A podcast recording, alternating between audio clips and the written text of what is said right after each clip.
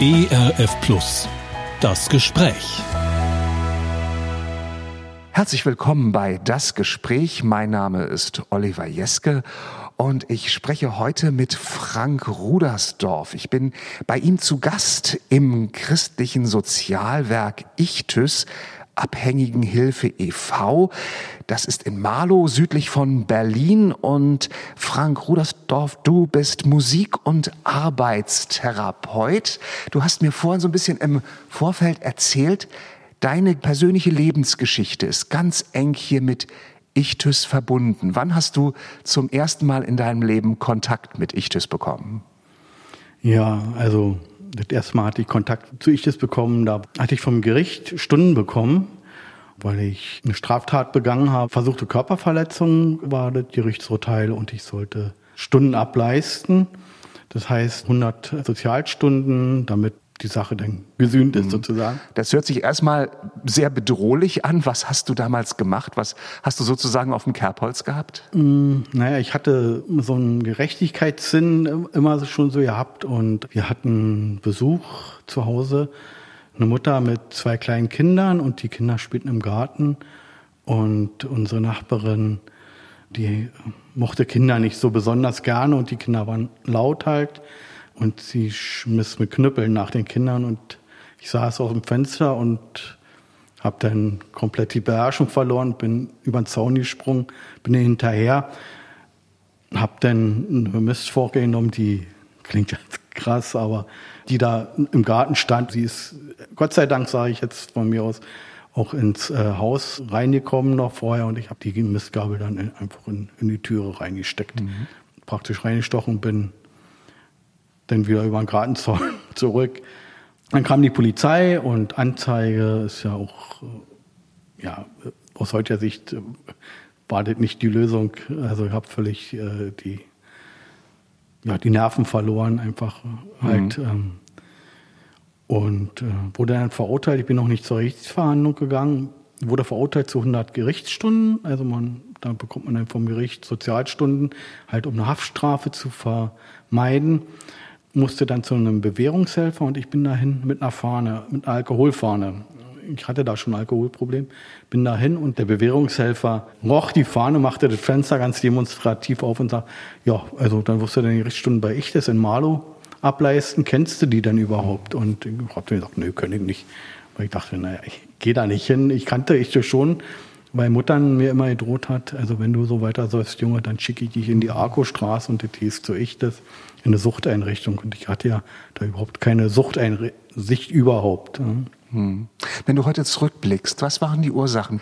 Warum hast du damals so viel Alkohol getrunken? Also angefangen hat es eigentlich damit schon so mit 13, 14, mit einem, ja, mit Freunden ausprobieren, cool sein, einfach und äh, ja, einfach vorne, ganz vorne mitzuspielen, so bei den Jugendlichen. Jetzt im Nachhinein habe ich natürlich damit auch viel verstecken wollen. Also praktisch meine Unsicherheit einfach und gerade in dem Alter, denn so 14, 15, weiß man noch nicht wirklich, ist man ein Männchen oder Weibchen, dann gefallen einem die Mädels, man ist unsicher und damit kann man vermeintlich viel überspielen oder hat dann, kriegt dann eine große Klappe. Ich habe mich dann auch immer mit Leuten angelegt, die zwei Köpfe größer waren als ich. Was war so, ich sag mal, in den schlimmsten Zeiten so dein Konsum? Also kurz bevor ich dann äh, richtig hergekommen bin, stationär zu ich, das waren dann also mindestens zwei Flaschen Schnaps am Tag, die ich gebraucht habe, um den Spiegel zu halten. Ich bin bis auf dem Auto gefahren. Ich konnte eigentlich nur noch mit, mit einem Pegel Auto fahren. 27 war ich, wo ich zu ich gekommen bin, dann richtig, ja. Ja, also zwei Flaschen Schnaps und zum Teil habe ich mir den Schnaps auch unter das Kopfkissen gelegt. Äh, wenn ich nachts wache war mir und der Spiegel ist gesunken, dann musste ich nachtanken. Ne? Und mhm. ja, dann halt ja viel so als Kind so auch sehr erlebt, so familiär, was nicht so schön war. Also viel zu früh erwachsen sein. Das ist natürlich auch schwierig, wenn man dann du bist jetzt ja Mann im Haus gesagt bekommt mit, mit sechs, sieben Jahren, dann ist es schwierig. Also meine Mutter hatte auch eine sehr schwere Zeit, ja, litt halt auch an Depressionen viel und Meine Mutter hat auch viel mit Selbstmord immer wieder versucht und dann lag sie eines Tages in der Küche ja, und ich hin und habe richtig doll geweint. Ich dachte wirklich, sie ist tot. Und dann machte sie die Augen wieder auf, also guckte mich an, lag mit offenen Augen in der Küche und dann, beim nächsten Mal bin ich wirklich tot. Und da kann ich mich so dran erinnern. Also ich mache keinen Vorwurf oder sowas heutzutage, weil, weil sie ist ja selber krank. Also ist alles vergessen und vergeben, also meiner Mutter. Aber es hat in mir einen Schalter umgelegt. Ich habe mich innerlich tot gemacht, weil ich es nicht ertragen konnte. Im Nachhinein weiß ich, dass ich es nicht ertragen konnte, weil der Schmerz einfach so groß war. Und ich habe mich innerlich tot gemacht, emotional, damit ich halt, wenn das wieder passiert, nicht die, das nochmal erleben muss, weil das war ein Verlust. In dem Moment war es ein Verlust. Ich glaube, sie ist tot. Ja. ja. und das macht was natürlich auch. Und dann war es viele Jahre lang auch weg. Mhm. Aber irgendwann bahnt sich der größte Schmerz will raus. Und dann hatte ich als Heranwachsender natürlich auch meine Möglichkeit in, im Alkohol gefunden. Halt, wa? Und im Alkohol oder dann von Mutter mal Schlaftabletten geklaut und habe die zerrieben mit einem Kumpel und haben uns dann da, so wollten wir so wie drohen, und haben das dann selber genommen. Heute weiß ich, dass es sehr gefährlich war, einfach, was wir da gemacht haben. So hat jeder seine Geschichte auch war und ähm, zum Anfang meiner Zeit bei ich das in den Selbsthilfegruppen habe ich die Leute auch immer gesagt, du musst in deiner Vergangenheit wühlen und du musst halt alles rauffühlen. Und die Eltern haben sehr viel Schuld daran, also Schuld habe ich dann noch immer gesagt. Und ähm, dann irgendwann kam aber jemand, wo ich dann, nee, kannst du den Leuten nicht äh, sagen, deine Eltern sind schuld daran. Die haben natürlich ja auch, so, auch so wie ich mich dann weiterentwickelt habe, so als Mensch, gesagt, nein, die, die haben ja auch nur das weitergegeben, was sie selbst erlebt haben, ja, und dass halt immer eine Kette ist. Und dann bin ich dazu übergegangen, du kannst jetzt diesen Teufelskreis durchbrechen. Du hast die Chance, die einmalige Chance, wenn du hier bist und an die Dinge rankommst, kannst du den Teufelskreis durchbrechen und gibst es nicht mehr weiter an deine hm. äh, Geistchenerben und an deine Kinder womöglich noch. Und sondern du hast hm. eine Riesengnade, nutzt die doch. Also ich verstehe dich richtig, dass du erkannt hast, äh, so ein Stück weit, ich muss Selbstverantwortung hier auch für mich genau. übernehmen. Vor Menschen und vor Gott und für dich selbst natürlich. Genau. Ne? Also ist ganz mhm. wichtig. Das ist ja eigentlich das, dass man sagt, hier bei ich das, dass die Leute, wenn die herkommen, geh doch raus aus der Opferrolle. Du bist nicht mehr das Opfer. Ich war jetzt am Anfang, habe ich mich auch als Opfer gefühlt. Meine Mutter ist schuld und äh, die Freunde, alle, die äh, um die kämpfen mussten, die sind schuld. Aber irgendwann kommt dann der Moment, wenn man, also ich sage mal, ich habe dann die Gnade, Gnade bekommen. Also das ist für mich ein, ein Gnadenakt. Also weil ich auch weiß, viele gehen hier weg und versterben einfach, weil sie weiter Drogen nehmen ja, und haben dann diese Gnade nicht bekommen. Und durchbrech doch diesen Teufelskreis, übernehm Verantwortung. Du kannst jetzt was machen. Sei nicht mehr das Opfer. Ja, weil du kannst entweder machst du dich zum Opfer weiterhin, gibst anderen die Verantwortung und die Schuld oder du sagst, nein, ich vergesse und vergebe die Schuld und ich bin nicht mehr Opfer und ich mache jetzt was. Ich ändere mein Leben und entdecke neu und mhm bei mir war es so, dass ich auf immer Dinge fühlen konnte wieder. Ja? Ich habe, ähm, fand es denn, ich habe immer, wenn Liebesfilme früher kamen, meine Mutter mit meiner Schwester Liebesfilme geguckt und habe ich immer alles ins Lächerliche gezogen. Die haben bitte da gesessen. Cool, nicht? War ja, ich war der Obercoole. Ähm, ins Lächerliche gezogen. Wo ich dann meine eigene Wohnung habe, habe ich dann auch mal so ein ich hab, musste mich wirklich trauen, einen Liebesfilm zu gucken, weil eigentlich innerlich wusste ich ganz genau, ich bin ein sehr sensibler Mensch ja, und kann sehr, sehr mitfühlen. Ja. Und guck mir so einen Liebesfilm an, so richtig schnulzig und merke auf immer, wie mir die Tränen in die Augen schießen. Und da dachte ich, so eine Scheiße, sieht sie jetzt keiner. Aber ich habe mich auch gefreut darüber, unwahrscheinlich, weil ich kannst ja doch wieder was führen. Plötzlich waren Emotionen wieder möglich. Emotionen waren wieder möglich. Ich kann mich mhm. daran erinnern, Enttäuschung zu spüren, also wirklich Enttäuschung zu spüren, ist ja eigentlich nichts Schönes, wenn man enttäuscht wird. Ich habe von jemandem was erwartet und die Erwartung wurde nicht erfüllt. Früher wäre ich wütend geworden. Ich habe die Enttäuschung gespürt, die war vielleicht zehn Minuten da und dann war die weg und ich war froh. Und dieses Gefühl Enttäuschung zu erleben und zu erleben, es ist, konnte raus, ich konnte dem Ausdruck verleihen und nach zehn Minuten war es weg, war es, ich wusste, was passiert ist, ist Vergangenheit und es, ich trage es nicht mehr mit mir rum. Mhm. Ja, weil ich es zugelassen habe zu, zu spüren. Also das Gefühl zugelassen habe. Nicht mit Wut reagiert habe, weil ich nicht wusste, was in mir ist, sondern oh, das muss wohl Enttäuschung sein. Und fand es ganz, interessant denn zum Ende, beim, zum Ausklang dieses. Ja, und so halt mehr und mehr dann wieder gelernt zu spüren, zu, zu fühlen und dem Ausdruck verleihen. Ja, dass man ist ja ganz wichtig, man kann es ja spüren und kann es wegdrücken wieder. Dann reden die Leute oft von, wenn ich sage, wie fühlst du dich? Das ist so eine typische Therapeutenfrage, wo jeder lachen muss wahrscheinlich. Und wie fühlst du dich jetzt? Wie geht's dir damit? Wa? Aber dann hört man auch oft bei Abhängigen, na irgendwie ist alles dumpf, fühlt sich komisch an. Also mehr kann ich nicht sagen. Also so und mit denen habe ich auch oft in der Musiktherapie dann angefangen zu üben, zu differenzieren. Es ist Traurigkeit, erstmal ganz einfache Gefühle, es ist Freude ähm, und dann immer feiner werden. Ja, es, welche Art von Traurigkeit ist es? Ist es dann äh, eine Trauer oder ist es einfach nur Traurigkeit? Also und alles sowas. Ja. Heute im ERF-Gespräch Frank Rudersdorf. Er ist Musik- und Arbeitstherapeut im christlichen Sozialwerk Ichthys Abhängigenhilfe e.V. Frank, lass uns noch mal zeitlich ein bisschen zurückgehen. Du hast erzählt, du musstest gerichtlich verordnete Sozialstunden leisten und dein Bewährungshelfer hat dich hier hingeschickt zu Ichthys, wo du heute arbeitest. Als du damals hierher gekommen bist, kannst du dich noch erinnern? Erstmal, wie sah ganz praktisch deine Arbeit aus und was für Eindrücke hast du hier gewonnen? Ja, also meine Arbeit von den Gerichtsstunden sah so aus, wir haben den Holzplatz heute noch, aber früher wurden mehr so Bretter verbrannt und alte Schrankwände, also da war noch nicht groß mit Umweltschutz und so. Und ich habe die ganzen Nägel aus diesen Dachlatten raus, die wir gespendet bekommen haben, weil die Leute auch viel neu gebaut haben, äh, rausgezogen, damit wir die nicht alle im Ofen haben.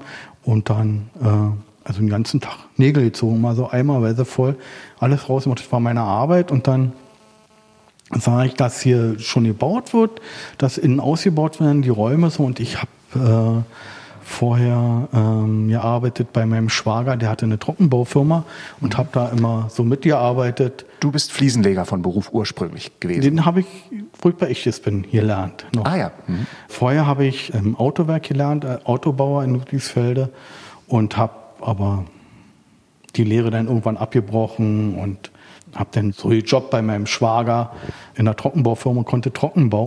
Nun ist ja gerade auch mit Alkoholsucht oft verbunden, dass man sie verleugnet und dass dann auf diese Lüge im Raum steht, ja. ach, wenn ich will, kann ich jederzeit aufhören, ja. wenn man so angesprochen ja. wird. Ich vermute mal, bei dir wird es wahrscheinlich ähnlich gewesen ja, auf sein. Jeden Fall. Was hat dann den Durchbruch gebracht, dass du gesagt hast, ja, ich komme hierher, ich komme als Gast, ich komme als Klient hierher und äh, will wirklich was verändern in meinem Leben? Also ich habe meine Stunden abgeleistet hier und hatte dann keinen Kontakt mehr hierher. Und habe aber wirklich schlimm weitergesoffen, dass Mutter nicht mehr wusste, was los ist. Und sie rief dann hier bei der Katrin an und sagte, ähm, ich krieg den Frank nicht zu euch.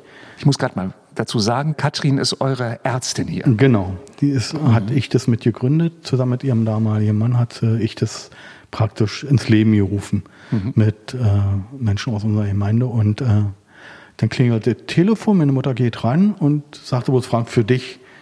Und dann nehme ich den Hörer und sage, ja, was ist? Da, ja, hallo Frank, ich bin's Katrin von Ich, das willst du nicht mal zu einem Gespräch vorbeikommen. Einfach so unverbindlich und so weiter alles. Dann dachte ich, na, na toll. Aber auch die Katrin die klingt ganz nett. Ähm, wird schon nicht so schlimm werden. Mhm. Also habe ich mich mit ihr verabredet hier und bin zum Gespräch.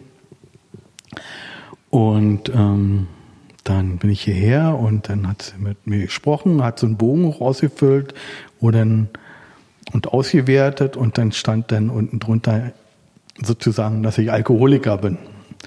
Dachte ich, okay, gut, jetzt bist du offiziell Alkoholiker. Hm. Was machst du daraus? Hab den Zettel mitgenommen nach Hause, hab Mutter gezeigt, Mutter, ich bin Alkoholiker. Kann passieren, dass ich ins Delirium falle. Du musst äh, gucken, dass ich auch hier noch Alkohol habe. So, dann ist sie zwei, dreimal auch wirklich los, hat den Schnaps für mich geholt, bis ihr komisch vorkam und hat den Katrin angerufen. Und dann kam das raus. Also ich habe das versucht noch so umzudrehen, dass meine Mutter mir noch schön Alkohol kauft. Ja, und dann hat Katrin wieder angerufen und dann haben wir uns dann verabredet, wirklich zu Therapiegesprächen einmal die Woche. Mhm. Das heißt, dann warst du nicht vor Ort hier, sondern bist erstmal nur einmal die Woche hierher gekommen genau. in das Sozialwerk Ichtes. Mhm. Genau. Mhm. Dann hatte ich dann noch so ein bisschen wieder bei einem alten Arbeitgeber gearbeitet, der auf dem Markt gearbeitet hat und Werder-Wein verkauft hat und Quarkhäulchen und so was alles. Und ich dann wieder einen Transporter voll Wein eingekauft habe in Werder auf dem Markt praktisch für unsere Buden. Und weil ich auch Wein während der Fahrt getrunken habe. Mhm. Und was, ach, ich hatte noch einen Termin bei Katrin. Hab dann, da war, hatten wir hinten noch eine Mauer, hab den Transporter hinter der Mauer versteckt, weil ich wusste, wenn ich hier auf dem Hof fahre und Katrin kriegt mit, dass ich getrunken habe, ja, dann ist mein Schlüssel weg. Und ich muss meinem Chef erzählen, äh, wo das Auto geblieben ist. Und dann kriegt er nachher noch raus, ich habe getrunken während der Fahrt und bin hin zu Katrin. Hat sie ja gleich gerochen, dass ich getrunken habe. Sagte, wo ist dein Autoschlüssel? Sag ich, ich habe keinen Autoschlüssel.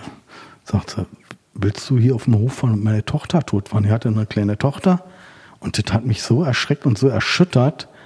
Ja, dieses ehrlich, willst du, willst du am Ende mein Kind hier tot fahren, noch besoffen? Und das hat mich so erschreckt und hat, hat mich so wachgerüttelt. Ich habe ihr kreidebleich meinen Autoschlüssel gegeben. Sie hat den, den Transporter hinter der Mauer und hat ihn hier auf dem Hof gestellt. Der war voller Wein, das ganze Auto, ja.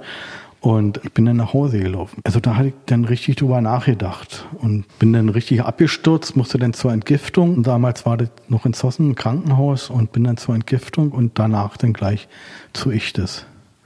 Bevor diese Krisensituation, wo sich dann mhm. vieles für dich gewendet hat, kam, welche Rolle hat bei dir Frank vorher Gott gespielt? Also Gott war eigentlich immer da mhm. aber mehr so hinter mir, also in der zweiten Reihe. Ich habe nie bemerkt, als wenn ich Auto fahre und hinter mir sitzen oder im Bus fahre und hinter mir sitzen einfach Leute, die ich nicht wahrnehme wirklich. Ich weiß, da ist wer, aber ich nehme die Leute nicht so wirklich wahr. Meine Mutter ist auch gläubig, meine Oma war gläubig und sie hatte immer sonntags Gottesdienst gehört. Und sie wohnte bei uns im Haus und da musste Ruhe sein. Sonntags um 10 Uhr, Oma Gottesdienst, alle. Also die Sau. Manchmal habe ich dann bei Oma am Bett mit ihr gesessen, habe dann mitgehorcht in ihre Lieder, wenn sie die mitgetrallert hat. Und ja. Mhm bin auch zur Christenlehre gegangen als Kind äh, zur Schule. In der DDR In damals, der DDR, ja. genau. Mhm. Ja. Jetzt kamst du hierher und bist mit Menschen in Kontakt gekommen, die selbst Christen sind, die selbst mit Jesus Christus leben. Ja. Ähm, war das erst befremdlich? Wie war das für dich? Nee, das war für mich nicht befremdlich. Also es war nicht befremdlich, war für mich bloß die Art und Weise, weil ja von der Freikirche kam, eine ganz andere offene Art. Also nicht so naja, ich möchte jetzt keinem zu nahe treten, aber so, ich hatte immer so das Gefühl, dass man tut heilig. Und da war aber wirklich, die waren also fröhlich ohne Alkohol. ja, und, und hat natürlich auch ihren Kummer und so was alles, aber da war was, äh, was mich interessiert hat, auch, äh, also was ich, was mich angezogen hat bei diesen Menschen, ja, und ähm, ich hatte ja auch mehrere Rückfälle hier zum Anfang. Bin dann immer wieder verschwunden, habe getrunken. Vielleicht musst du kurz erklären, unterschreibt man so etwas wie einen Vertrag, wenn man hierher kommt, dass man keine Drogen, kein Alkohol mehr zu sich nimmt? Wie, wie sind die Regeln hier im Haus? Also es steht im Vertrag, dass man abstinent hier im Haus ist, dass man keine, kein Alkohol, keine Drogen zu sich nimmt und das ist einfach mit äh, in diesem Betreuungsvertrag mit drinne. Mhm. Ähm, du bist aber nicht, weil du sagst, du bist rückfällig geworden, du bist dann aber nicht gleich beim ersten Mal rausgeflogen hier sozusagen. Nee, ich bin selber abgepfiffen. Also ich bin, ich hatte drei oder vier Rückfälle, immer bin dann wieder raus, habe mich dann zu Hause reingeschlichen, ähm, weil ich habe ja hier in Marlow gewohnt, das ist ja nicht weit, hier zu Fuß eine halbe Stunde, maximal 20 Minuten war es. Und ähm, habe wieder getrunken, dann ging es mir so schlecht, dann wieder hin zu Katrin, Katrin, Frank, bleibst du. Und beim letzten Mal war es so, dass, äh, wo ich gegangen bin, Katrin zu mir gesagt hat, guckte mich an und sagt, Frank, ich habe Angst um dich. Und das war so ehrlich und so, wie ich es nicht kannte in meinem Leben. So, äh, wo ich, also, wo ich sage, nee, wie kann sie denn sowas zu mir sagen und das noch so, so ehrlich meinen? Ja, weil ich auch viel, äh, man kann ja sagen, ich habe Angst um dich, weil man selbstbedürftig ist, oder man kann sagen, ich habe Angst um dich, weil man eine Nächstenliebe in sich hat. Das war bei ihr aus Nächstenliebe scheinbar, was, was mich völlig umgehauen hat. Dieses, Frank, ich habe Angst um dich. Und dann bin ich nochmal los und dann bin ich wieder zu ich und habe gesagt, ähm, Katrin, ich, ich höre jetzt auf, ich will, ich gebe mich hier ab. Und das habe ich für mich beschlossen, ich gebe mich hier ab. Meinte ich damals scheinbar, heute weil ich mein Ego abgegeben. Meinen alten Frank habe ich vor der Tür gelassen und gesagt, ich macht mit mir, was ihr wollt. Ich mache alles, was ihr sagt. Ja, ich versuche es noch einmal. Ich versuche jetzt euren Weg und habe mich abgegeben. Ja. Im Nachhinein weiß ich, dass man sein, sein Leben so wie man sein Leben vielleicht Jesus abgibt. Ja? Einfach sagen, nee, also so wie ich bisher erlebt habe, funktioniert es nicht. Da falle ich ja immer wieder auf, auf die Gusche. Ja? Und habe mich abgegeben und habe mich völlig in die Hände dieser Menschen mich dem ausgeliefert. Und das war gut. Ja? Und habe dann auch so ein, habe dann Freude am Lernen entdeckt bei mir alles, ja, und äh, also von dem Tag, wo ich gesagt habe, ähm, ich gebe mich hier ab, bin ich clean, nie wieder Alkohol angefasst und nie wieder äh, gekifft, ja. Und das ist äh, für mich das Wunder. Also, dass ich gesagt, und das zum Anfang fiel es mir wirklich schwer, immer wieder. Ich dachte zwischendurch, ich werde verrückt, ja, weil das so in mir gearbeitet hat. Aber das war so also der Moment, also und der, der Schlüssel dazu war das von Katrin dieser eine kurze Satz. Ich war, es war ihr wahrscheinlich in dem Moment gar nicht so bewusst, was der für eine Wirkung hatte, ja. Und das ist halt, äh, deswegen, manchmal achte ich auch auf das, was ich sage. Manchmal achte ich nicht drauf, dann bin ich auch verletzend, also ist ganz normal.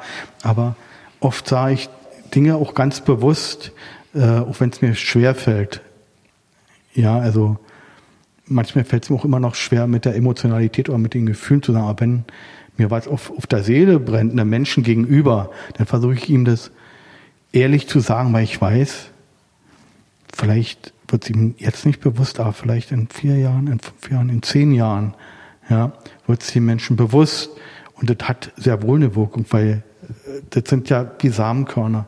Worte sind wie Samenkörner. Entweder sind es giftige Pflanzen, die man sehen kann in den Menschen, oder man kann wirklich äh, Frucht, braucht halt manchmal länger, kürzer, je nachdem, wie es ist. Und ähm, das war äh, echt eine super Frucht, die da in mir, nur durch diesen Einsatz. Ne, der war zum richtigen Moment ehrlich aus dem Herzen raus ihr sagt, ohne irgendeine Maske oder sowas, weil also das war wirklich toll. Mhm. Also im Nachhinein ist mir das so. Frank, wie hat sich seitdem deine Beziehung zu Gott verändert? Oh, ich habe richtig Kämpfe. Also gehabt und habe ich immer wieder auch noch, ne? weil ich bin ja, habe ja meine Geschichte und ich war trocken die ersten Monate hier bei Ichtes und ähm, ja, wollte nicht so wirklich in die Kirche rein, so weil das alles für mich neu war, da auch gerade so mit der Musik, also da war kein, keine Orgel, die getutet hat, sondern da war eine Band, die gespielt hat und richtig tolle Musik, ja, also dachte ich, oh, Wahnsinn, war, aber das war mir alles nichts und Katrin hat mich dann so gekriegt, sie hat mich in der Küche beim Abwaschen singen hören. Und Sagt, ach Frank, sie ist ja dann mal, die denkt sich ja mal auch was dabei. Und sowas. Komm doch mit zum Chor, mach doch mal mit, komm mal mit abends zum Chor. Ja, und dann kannst du da auch ein bisschen singen. Und naja, so ein Chor tritt ja auch auf und dann meistens auch im Gottesdienst. Und so hat sie mich dann natürlich erst im Chor mitsingen und dann im Gottesdienst. Und dann bin ich auch mal ohne Chor zum Gottesdienst gegangen und so. Und habe da Menschen kennengelernt, die mir heute noch ganz, ganz äh, große Freunde sind, ja. Also da war einer dabei, der hat die Leute immer umarmt. Und für mich war es schlimm, umarmt zu werden. Also ich konnte es nicht ertragen, weil Umarmungen waren für mich immer von Bedürftigen. Ja? Also mhm. war mich benutzen. Nicht, weil ich geliebt werde, sondern weil jemand die Liebe brauchte. Und der hat mich immer umarmt. Ich dachte, Gott, in so ein Mist. Ich will das nicht. Ich bin deswegen manchmal nicht zum Gottesdienst gegangen. Ich wusste, der kommt zum Gottesdienst. Gehe ich da nicht hin. Kann man ja auch als Distanzlosigkeit auffassen, ne? Ja, mhm. also ich hab's auf jeden Fall so. Aber der hat das durchgezogen und irgendwann dachte ich, nee, der ist Natur freudig, ja, also der ist Christ. Und dann habe ich es irgendwann mal zugelassen und ich habe mich so wirklich so ein Stück weit in seinen Arm reinfallen lassen und das hat mir gut getan. Und heute bin ich einer, der total gerne Leute in den Arm nimmt oder umarmt. Ja, also das ist auch wieder so eine Frucht. Der hat es durchgezogen, bis zum, der hat ganz genau gewusst, dass ich es nicht mag und hat es durchgezogen, immer wieder, immer wieder mich in den Arm genommen. Na, Frank, wie geht's dir? Gedrückt, schön, dass du da bist. Ich dachte, alter, alter, Schweißausbrüche, alles nach unten. Ja. ja. Und heute ist es so, dass ich das äh, selber total gerne mit Menschen mache. Sie umarmen beim Begrüßen, wie geht's dir und so, ja. Männlein, Weiblein, Hund, Katze, Maus, alles, alles, was mir in die Arme fällt. Wie lange hat es bei dir gedauert, Frank, dass du sagen konntest, jetzt hast du deine Sucht, die ja in dem Sinne nie ganz weg ist. Man ja. bleibt ja irgendwie genau. immer abhängig, auch wenn man nichts konsumiert, dass du sagen konntest, so, jetzt bin ich an einem Punkt, jetzt habe ich es irgendwie unter den Füßen. Also es hat bestimmt fünf Jahre gedauert. Ja, ich hatte in den ersten zwei Jahren so regelmäßig alle Vierteljahr richtig Suchtdruck, richtig dollen. Da wusste ich, okay, ähm, den ersten hatte ich überstanden, das hat so ungefähr ein, zwei Tage gedauert. Richtig. Und danach war der wieder weg. Und ich wusste, danach kam es wieder ein Vierteljahr. Super Leben, dann kam eine kleine Krise, wieder Suchtdruck. Wusste ich, okay, letztes Mal hat es zwei Tage gedauert, mal sehen wieder. Wieder zwei Tage. Und so hat sich das aber im Laufe der Jahre verkürzt, bis es nach fünf Jahren hatte ich dann gar keinen Suchtdruck mehr. Hatte ich auch für mich schon so viel Rüstzeug einfach, dass ich wusste, wie ich mit Situationen im Leben umgehen, mit Krisen umgehen kann. Ähm, da, also momentan habe ich seit vielen, vielen Jahren nicht einmal so ein, so ein, so ein Suchterlebnis. Auch ich hatte trotzdem zwischendurch äh, Krisen, menschliche Krisen, alles, aber es war für mich keine Option, irgendwas zu nehmen, um mich zu betäuben. Ja, also da bin ich sehr dankbar für und ich sagte doch immer wieder, das ist nicht mein Verdienst, ja. Es ist auch nicht der Verdienst anderer Menschen, die haben mich mitgenommen auf dem Weg, ja. Aber das ist wirklich von Gott. Gott hat mir die Gnade geschenkt, dafür bin ich so dankbar. Er hat mich begnadigt sozusagen, hat mich befreit vom Alkohol, ja. Natürlich musste ich meinen Beitrag leisten dazu. War. Also man muss auch aufpassen, wir hatten nicht auch zum Anfang hier oft, dass Leute dann zu uns in die Gemeinde gekommen sind. Wir waren vielleicht ein halbes Jahr hier bei ich das bei zu die Gemeinde mitgekommen. Ja, ich habe jetzt Gott, ich bin nicht mehr abhängig. Gott hat mich befreit, haben große Zeugnisse gegeben. Ja, und dann drei, vier Wochen später waren sie wieder rückfällig. Ja, also da muss man natürlich auch aufpassen. Halt, es ist ein Prozess, man muss natürlich mit Gott zusammenarbeiten. Ja, also man muss mit ihm zusammenarbeiten. Gott sagt, du kriegst alles, was du willst von mir, mein Sohn, aber du musst doch mitmachen. Ja? Mhm. Verstehe ich es richtig? Du hast dann hier bei ich das erstmal eine handwerkliche Ausbildung gemacht zum Fliesenleger. Fliesenleger. Genau. Fliesenleger. Also hast, glaube ich, wenn ich das richtig jetzt in Erinnerung habe, äh, zum ersten Mal überhaupt richtig eine Ausbildung abgeschlossen, richtig was genau. fertig genau. gekriegt im Leben, ja. sag ich mal. Und doch machst du heute was anderes. Ja. Du arbeitest heute hier als Musik- und Arbeitstherapeut. Sprich, du hast da noch mal was draufgesattelt. Wie ja. kam es dazu? Naja, ich habe dann hier schon, wo ich bei ich das war, auch als Gruppenleiter gearbeitet, Selbsthilfegruppenleiter, weil mich das Thema natürlich auch so interessiert hat. Also ich kann nur jedem raten, der ein Problem hat mit einer Abhängigkeit, der muss sich richtig damit beschäftigen. Ich habe Bücher gelesen über Abhängigkeit, ähm, habe mich da richtig mit beschäftigt und habe den Gruppenleiter gemacht und habe auch eine Suchtkrankenhelfer-Ausbildung gemacht und dann hatte ich die Chance vom, vom Arbeitsamt eine Umschulung zu machen, weil ich ja eine abgebrochene Lehre als Autobauer hatte. Ich wollte eigentlich Krankenpfleger werden, aber da hat es einfach nicht erreicht zu. Praktisch ähm, sagt, nee, die können wir Ihnen leider nicht vermitteln, aber wir haben noch eine Stelle frei als Umschulung für einen äh, Fliesenleger. Also ja, warum nicht? Also Fliesen ja, mache ich, nehme ich. Ganz spontan, handwerklich interessiert mich sowieso auch sehr.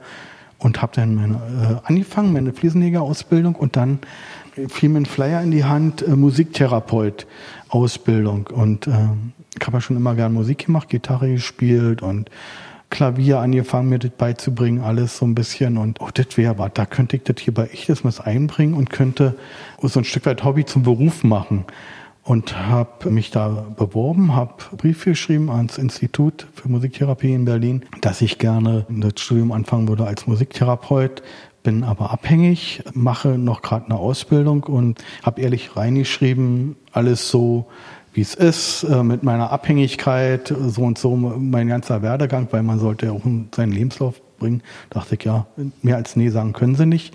Hab das abgeschickt und dann kam nach ein paar Wochen der Brief, ja, also der Dozentenrat hat beschlossen, dass sie, sie gerne in unserem Institut als Musiktherapeut ausbilden würden. Und da habe ich mich riesig gefreut. Und da wusste ich aber noch nicht, ja, wie willst du denn eigentlich alles bezahlen? du bist Umschüler, alles, ja. Aber wichtig war mir, dass ich auch die Lehre zu Ende mache als Fliesenleger. Ja, also habe ich beendet alles und danach habe ich dann meinen Musiktherapeuten gemacht. Aber ich wollte erstmal, und das haben die mir auch geschrieben, Herr Rudershoff, Sie müssten erst Ihre Ausbildung als Fliesenleger auch beenden. Da habe ich gesagt, ja, auf jeden Fall mache ich das. Und habe dann auch da meinen mein Fliesenleger gemacht und danach bin ich dann äh, als Musiktherapeut, habe ich meine Ausbildung gemacht. Der kostet ja richtig Geld. Und ich, das hat mir das vorgeschossen. Also das hat so um die 10.000 D-Mark damals gekostet. Und ich konnte das wirklich abarbeiten immer. Und also der Vorstand hat mir da unter die Arme gegriffen und das war echt toll. Ein Teil haben sie mir erlassen, ich das auch war, aber ist auch gut so, wenn man das selber bezahlt. Wenn es eben auch was kostet, ich sag mal, was einem nicht wirklich was kostet, hat keinen Wert. und ja, da habe ich dann Musiktherapeut gemacht und konnte hier nebenbei auch noch, das war das Gute, schon mit den Leuten anfangen, Musik zu machen mit denen und äh, ja. Kannst du mal so ein bisschen deine Arbeit beschreiben als Arbeits- und Musiktherapeut?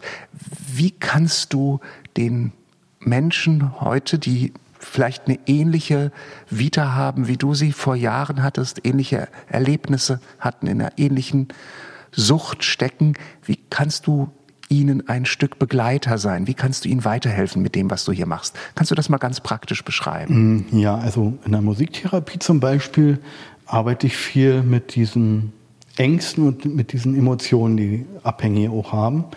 Äh, als Beispiel sage ich immer gerne so, so Momente in der Musiktherapie, wenn es denn, weil es mir selber passiert ist, habe ich dieses Ereignis zu einem Spiel gemacht, zu einem Musikspiel. Ich sollte war ich noch voll auf Alkohol und sollte hin zum Arbeitsamt und sollte da Arbeitslosengeld beantragen, was ich noch nie gemacht. Ich hatte Ämterangst, also richtig dolle. Ich wusste, war überfordert damit und der bin da rein ins Büro und der Mensch war vielleicht auch ein bisschen ungeduldig, als aber im Nachhinein ist es nicht schlimm. ja, also weil ich mich ich wusste nicht, weil ich war völlig nervös, habe geschwitzt, Schweißausbrüche gekriegt, sollte da irgendwas unterschreiben oder sollte irgendwelche Fragen beantworten, die ich gar nicht so schnell beantworten konnte. Und bin dann da ausgerastet, bin aufgesprungen vom Schreibtisch und wollte dem eine klatschen. Ja, und bin dann da raus und dann brüllend aus dem Arbeitsamt da raus und die Leute haben sich alle umgedreht, was ist mit dem los? Ja, bin da nicht wieder hin, ja. Bin da eher lieber, lieber, lieber klauen, bevor ich das nochmal mache. Und das haben nicht wenige, diese Ämterangst, auch gerade weil sie unsicher sind die, äh, von den Klienten und habe mit denen nachgespielt, mit Trommeln das einfach. Stellt euch vor, hier nehmen wir eine Trommel, so eine große Djembe, ich bin jetzt äh, der hinterm Schreibtisch vom Arbeitsamt und du bist derjenige, der ein Anliegen hat. Du möchtest bei mir irgendwas beantragen. Arbeitslosengeld oder möchtest äh, Zuschuss für, dein, Kleider oder weiß ich was. Stell doch mal einen Antrag, aber du darfst nicht sagen. Trommeln das immer nur. Und dann hauen die meisten richtig doll rauf und bedrängen einen richtig. Ja. Und dann sage ich, okay, stopp. Und dann frage ich die anderen in der Gruppe, wie habt ihr das empfunden? Und dann, ah, ganz schön aggressiv und grenzüberschreitend. Ja, aber das ist ganz schön heftig gewesen, was er machte. Und ich sage, jetzt versuch mal leise zu spielen. Vielleicht einen Rhythmus, einen angenehmen. Ja, und dann machen wir das. Und dann antworte ich den im selben Rhythmus. Ja, und ähm, dann frage ich auch wieder die Gruppe, wie habt ihr, das war viel angenehmer. Ich sage, und wie hast du das empfunden? Therapeutenfrage wieder. Das war angenehmer und ich war sicher. Und der hat, du hast mir ja antwortet. Ich sage, ja, der Ton macht die Musik manchmal. Ihr müsst gar nicht aufgeregt zu sein. Ihr müsst nicht mit Gewalt immer versuchen, alles, weil ihr auch so ein Mensch im Arbeitsamt ist ein fühlendes Wesen und er will ne, euch nicht immer Böses. Was euch hilft, ist, wenn ihr sagt vorher, ich bin aufgeregt oder ich habe jetzt gerade Angst. Dann müsst ihr lernen zu sagen, und dann spielen wir auch mal Aufgeregtheit oder einfach mal Angst. Wie könnte sich Angst, wie könnte musikalisch hören, sich anhören? Und in dem Moment, wo sie spielen, ist es von ihnen auch ein Stück weit weg und man kann es betrachten aus einer Metaebene, diese, diese Gefühle. Und äh, die werden nicht überschwemmt dann gleich wieder von diesem Gefühl. Mhm. Frank Rudersdorf, du hast, finde ich, jetzt sehr plastisch deutlich gemacht, wie ihr versucht, die Menschen, die sich euch hier anvertrauen, ein Stück aus der Sucht rauszuführen in ein normales Leben, in ein suchtfreies Leben, alltägliche Dinge wieder unter die Füße zu bekommen. Nun ist es aber sicherlich so, dass der Erfolg sich nicht immer einstellt bei den Menschen. Wie gehst du persönlich damit um, wenn du erlebst, da ist jemand, zu dem du wahrscheinlich über Monate, vielleicht Jahre eine Beziehung aufgebaut hast, da wird jemand rückfällig, da distanziert sich vielleicht jemand von euch. Wie gehst du selbst damit um? Also zum Anfang war es sehr schwer für mich und herausgefunden habe ich dann für mich einfach, dass ich auch eine Erwartung reingesteckt habe in den Klienten und so ein Stück weit auch einen Lohn sehen wollte für, für meine Arbeit. Heute ist es eher anders. Ich finde es traurig, finde es schade, biete natürlich auch an, ich bin da. Also ich gebe ich ganz oft mit, auch ich bin trotzdem da für dich, nur weil du jetzt äh, hier deine Therapie, sagen wir mal so, abgeschlossen hast und gehst jetzt wieder auf eigenen Füßen und bist rückfällig geworden. Ich wäre trotzdem für dich da und ich würde mich freuen. Ich gebe dir ganz oft mit, wenn die Leute gehen hier. Ich würde mich total freuen, wenn du zum Sommerfest kommst. Ja, also du bist herzlich eingeladen dann freut mich, die auch wiederzusehen. Ja, aber ja, zum Anfang war ich enttäuscht, muss ich ganz ehrlich sagen. Also, und habe natürlich auch gezweifelt, hast du denn das Richtige gemacht oder hast du den denn alles das Richtige mitgegeben und dann jetzt heute weiß ich, naja, das ist ja auch deren Verantwortung. Wenn du, du bist ja fahrlässig, wenn du sie von dir abhängig hältst. Weil sie müssen ja alleine gehen, so wie du, Frank alleine gehen sollst, so wie Gott dich alleine gehen lässt, eigentlich dir die Entscheidung, das musst du denen auch die Entscheidung lassen. Und es ist ein Geschenk, wenn du dich mit denen freuen kannst. Wenn es klappt und wenn sie hier ankommen und mit ihren kleinen Kindern dann vielleicht dafür mal ein Frauchen dabei haben, was ein Kinderwagen, ach schön. Also da freut man, da freut man sich dann richtig, war und ähm, achtet hat also geklappt. Jetzt war letztens einer äh, zum, zum Herbstfest auch der gab Zeugnis vorne denn vor allen mal und guckte mich so an und sagte, Frank, wir haben ganz schön unsere Konflikte gehabt, war. Aber eigentlich war es gut im Nachhinein, war. Jetzt weiß ich warum. Wa? Ich äh, provoziere ja auch gern die Leute und bringe sie an Grenzen. Da, da kennen, kennen die, die sagen sie mir auch manchmal ganz offen. Jetzt letztens war gerade wieder einer Frank, ich weiß ganz genau, warum du das machst. Du willst testen, was ich kann. Alles gesagt, ja, ich möchte euch an eure Grenzen bringen, einfach, weil so kommt ihr nur weiter. Ja, also wenn ich euch nur die Hose pamper, dann werdet ihr nicht weit kommen. Aber wenn ich euch provoziere und euch an eure auch emotionalen Grenzen bringe, dann ist es Kraftsport für euch. Nicht der körperlich, wir haben hier auch einen Kraftsportraum, sondern auch für eure Seele und für eure Psyche. Und das ist mein Job. Und da werde ich auch, nehme ich auch gerne mal in Kauf, dass der eine oder andere sagt, oh, du bist Teufel, Frank, oder weiß ich was, ja. Ich weiß, manche werden es nicht erkennen, aber habe auch immer wieder Rückmeldungen, sagen, ja, Frank, genau, danke, dass du uns da so getrieben hast und so, und so genervt hast. Und das ist, ich mache es ja mit mir selber immer auch, dass ich mich versuche an Grenzen zu bringen, um weiterzukommen, immer wieder. Also ich bin nicht mehr enttäuscht. Ich bin traurig vielleicht, aber nicht enttäuscht. Traurig, wenn jemand es nicht geschafft hat oder so. Oder ich höre dann nach Jahren, okay, der lag tot in seiner Wohnung, ja, weil er Drogen genommen hat. Oder so. Dann bin ich traurig darüber. Aber nicht enttäuscht, sondern bin traurig, auch schade. War eigentlich, war so ein, ich sag mal, ein feiner Kerl, sag ich immer. War, war eigentlich so ein feiner Kerl, weil es Momente gibt, wo man hinter die Fassaden guckt, wo sich nur zwei Seelen begegnen, da ist alles andere weg. Da ist Status weg. Was war und was kommt, ist nicht, sondern man ist gemeinsam im Moment und da begegnen sich die Seelen eigentlich in, in dem Moment. Und wenn man das erleben kann miteinander, das trägt man wie eine Perle in einer Hosentasche. Das trägt man immer bei sich oder im Herzen, wie so eine Perle, so ein Moment. Ja, das ist wie Pilgern zum Beispiel auch, ja. Also, man erlebt so eine Momente und äh, an den erinnert man sich eigentlich. Ja? Auch wenn jemand hier verstirbt, habe ich so festgestellt, ja eigentlich, ja, da gab es auch Momente, wo du natürlich mit dem, der mich auch an Grenzen bringt, also die Bewohner bringen mich auch an Grenzen und sind auch für mich Lehrmeister. Ja? Also da, da muss man, so ehrlich muss man sein. Also nur weil ich jetzt Therapeut bin, bin ich doch trotzdem in erster Linie Mensch. Und die, auch die Klienten bringen mich an meine Grenzen ja, und sagen immer wieder und halten mir den Spiegel auch vor und sagen, Frank, du willst von mir, dass ich das mache, du hast ja gerade von dieselbe Scheiße gebaut wie ich. So, ja, hast du recht, stimmt.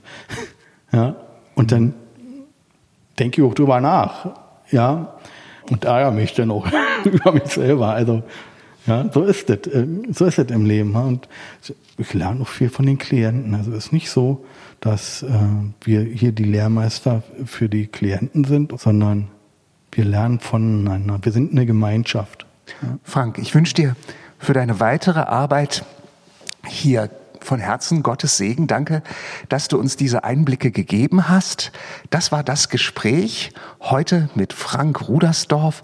Er ist Musik- und Arbeitstherapeut im christlichen Sozialwerk Ichthys Abhängigenhilfe e.V in Marlow südlich von Berlin. Mein Name ist Oliver Jeske, auch ich darf mich von Ihnen verabschieden. Schön, dass Sie zugehört haben. Auf Wiederhören. Das Gespräch.